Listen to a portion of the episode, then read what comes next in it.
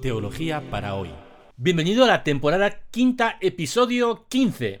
Hoy vamos a comentar el capítulo noveno del Evangelio según San Juan. La semana pasada terminamos esta larguísima escena que tiene lugar en la explanada que rodea el templo de Jerusalén y que abarca dos capítulos enteros, los capítulos 7 y 8 del Evangelio según San Juan. Y al final del capítulo octavo, al final del episodio anterior, Jesús concluye el extenso debate que han mantenido con sus oponentes en aquel lugar y finalmente sale del recinto del templo. Pero continuamos en la ciudad, en la ciudad de Jerusalén.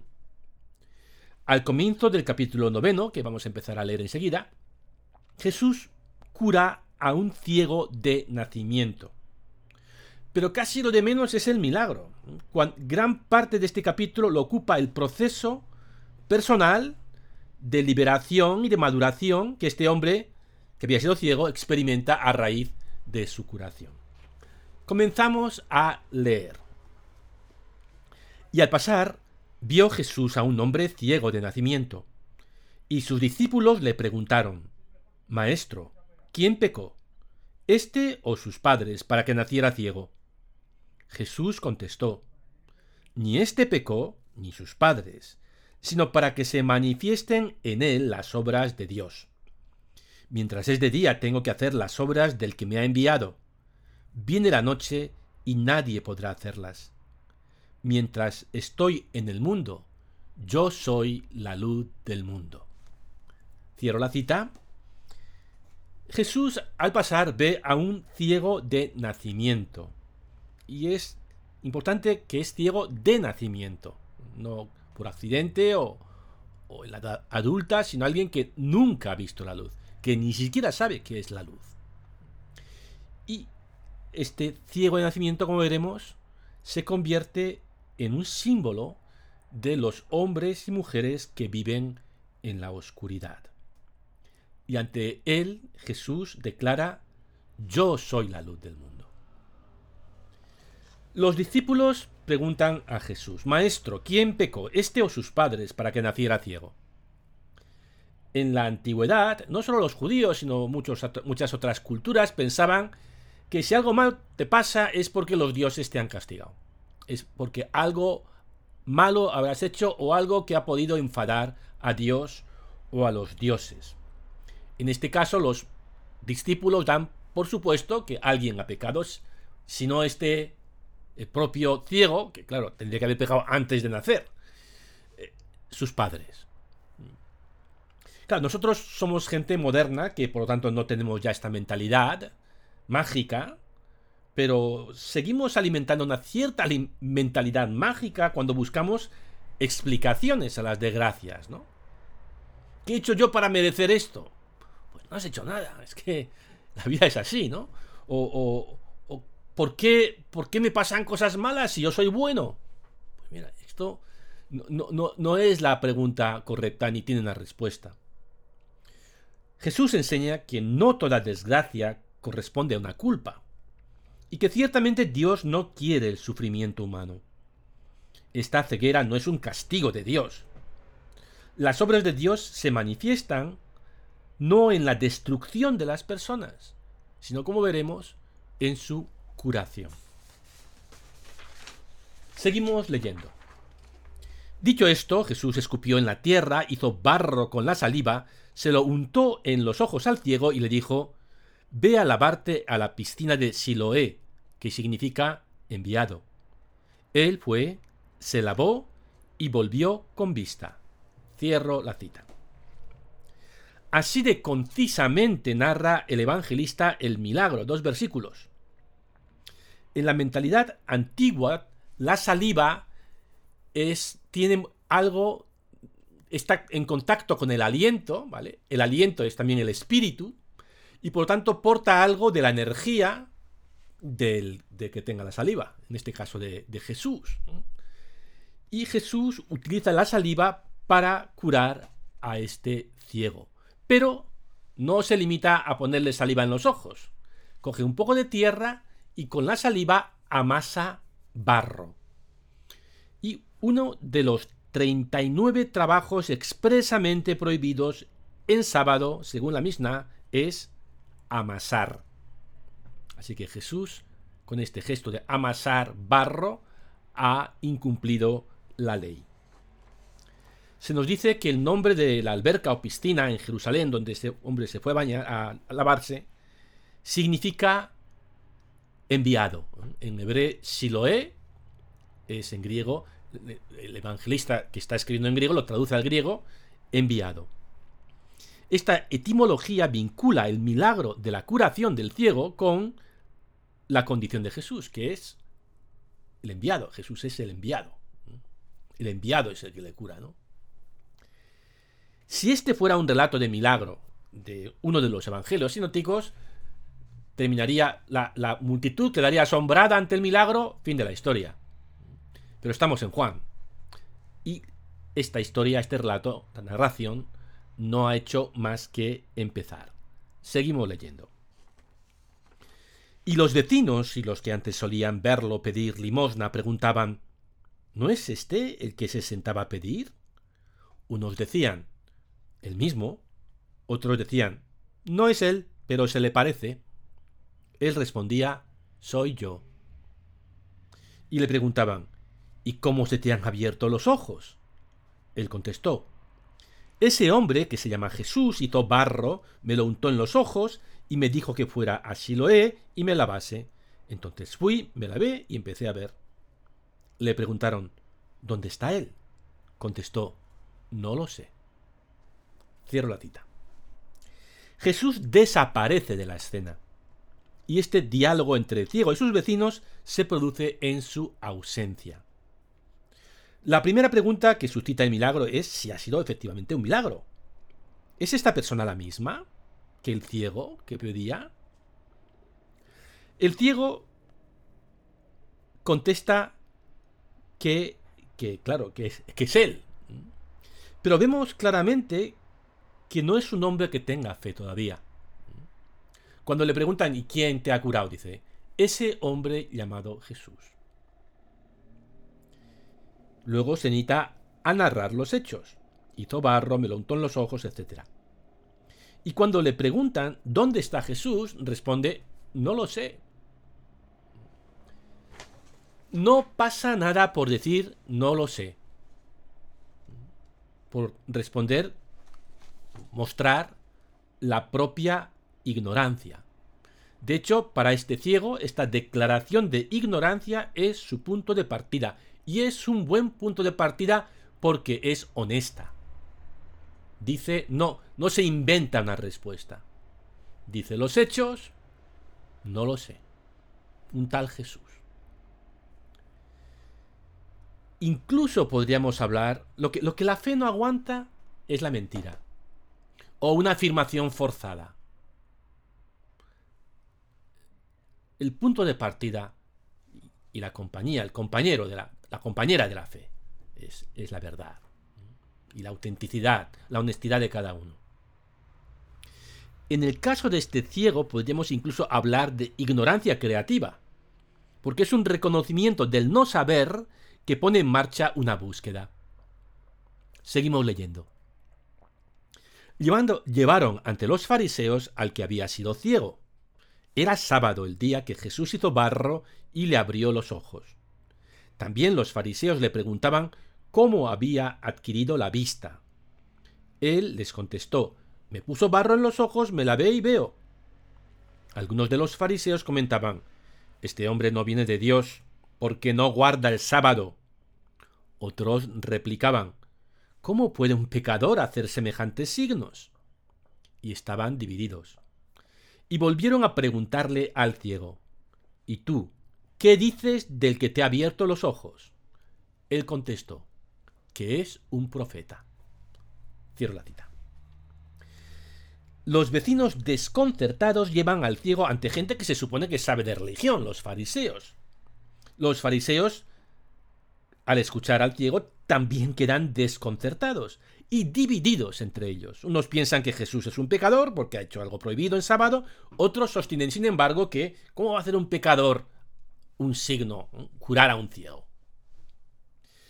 los propios fariseos implícitamente reconocen su ignorancia al preguntar al ciego, ¿tú qué dices?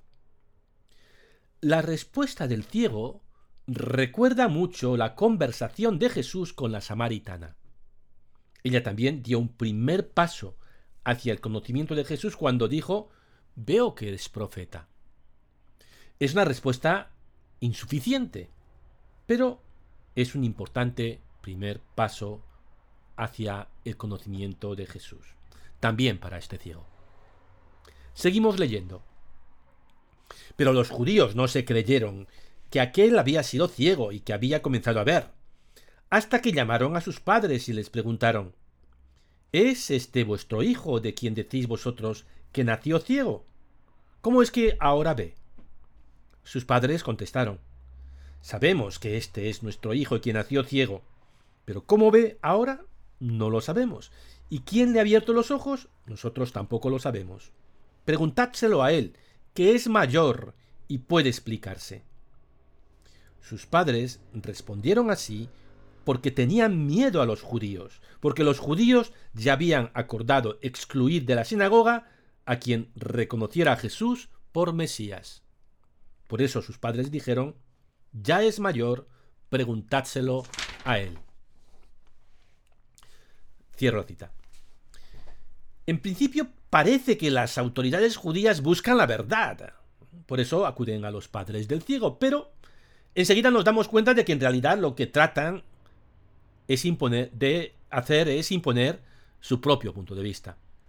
Presionan a los padres del ciego para que desmientan el milagro diciendo que no es su hijo, o que su hijo no había nacido ciego.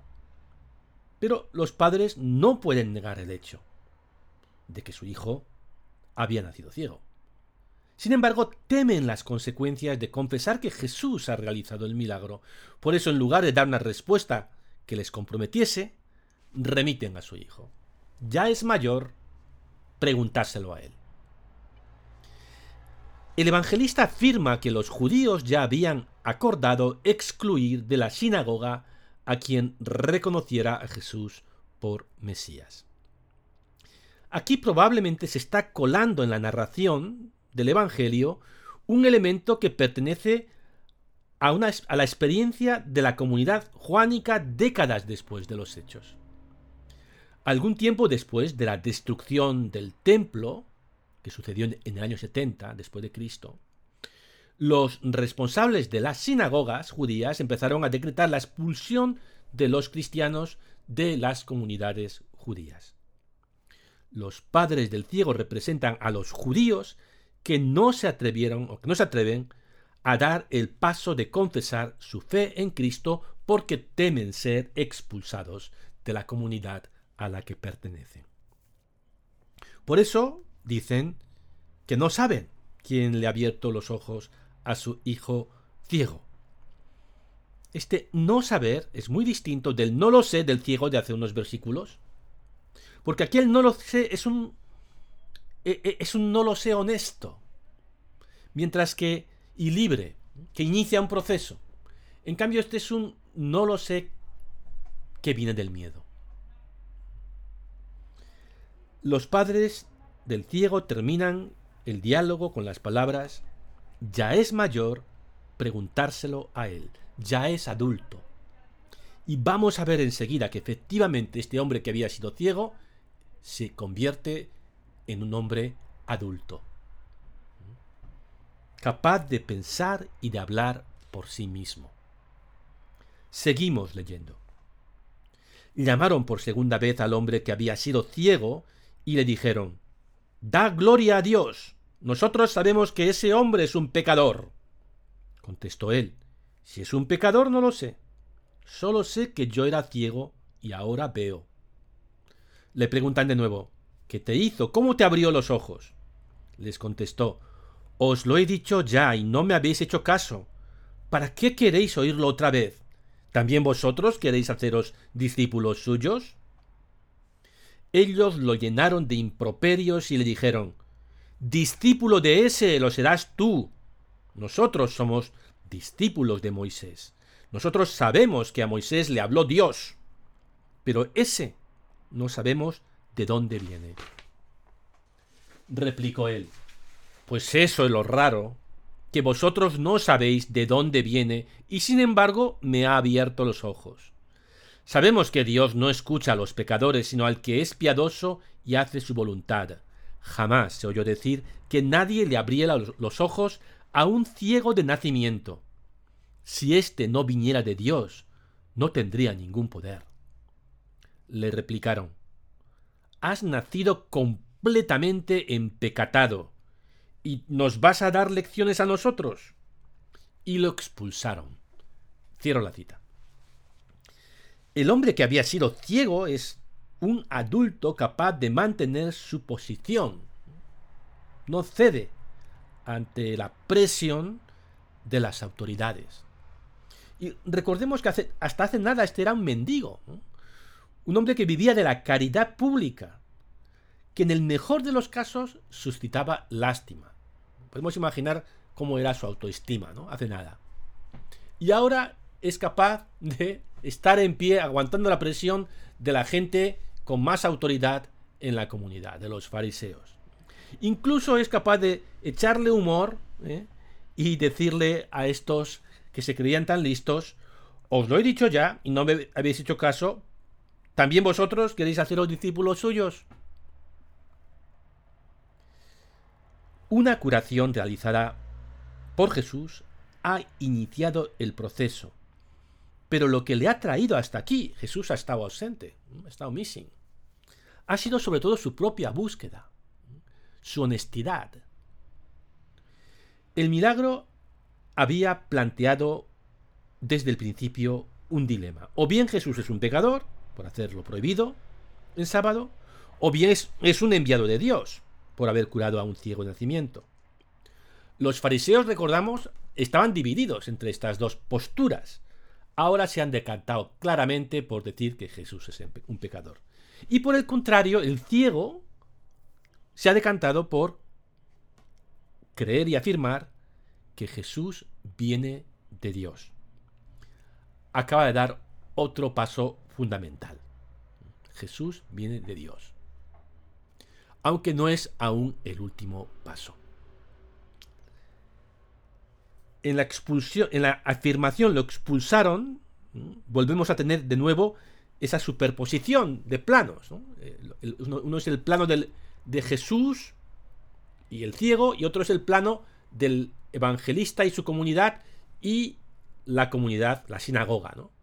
Ese expulsaron de que los fariseos expulsaron al ciego, también puede leerse como que la comunidad dice nos han expulsado que el ciego sería un símbolo, un representante de los cristianos que han creído en Jesús y por eso han sido expulsados de la sinagoga. Seguimos leyendo. Oyó Jesús que lo habían expulsado, lo encontró y le dijo, ¿Crees tú en el Hijo del Hombre? Él contestó, ¿Y quién es, Señor, para que crea en él? Jesús le dijo, lo estás viendo. El que te está hablando, ese es. Él dijo, Creo, Señor, y se postró ante él. Cierro la cita. Jesús, que estaba missing desde casi el principio del episodio, desde el versículo séptimo, sale al encuentro del que había sido ciego al enterarse de que había sido expulsado de la sinagoga. En este encuentro cara a cara con Jesús, el ciego da su paso definitivo hacia la luz. Nadie, por honesto y buscador que sea, llega a la fe por sí mismo. Jesús tiene que dar ese paso y salir a su encuentro. Pero Jesús nunca abandona a quien le busca sinceramente. Recordemos que en la traducción griega de la eh, Biblia hebrea, que se llama la Septuaginta, la palabra Kyrios, Señor, ocupa, traduce eh, las cuatro letras de Yahvé, Y-H-W-H. Cuando los judíos leen en hebreo, cuando al encontrar las palabras Yahvé, no dicen Yahvé, dicen Adonai, que quiere decir el Señor. Y cuando la Biblia fue traducida al griego, donde había Yahvé, el traductor puso Kyrios, Señor. Y hoy en la mayoría de las Biblias, donde aparece Señor en el Antiguo Testamento, en realidad en el hebreo es las cuatro letras, ¿no? Y, H, W, H, que creemos se pronunciaba Yahvé. Así que Señor y Dios son sinónimos. Einstein, que era judío, decía el buen Señor, ¿no? refiriéndose a Dios. La respuesta del ciego, creo, Señor, ese Señor no es Señor Jesús, Señor, eh, señor en el sentido de Señor Pérez, ¿no? una fórmula de, de cortesía, sino que es el Señor, con S mayúscula. Y el gesto que viene a continuación expresa esa fe, se postra ante Cristo. Una forma de adorar al Señor.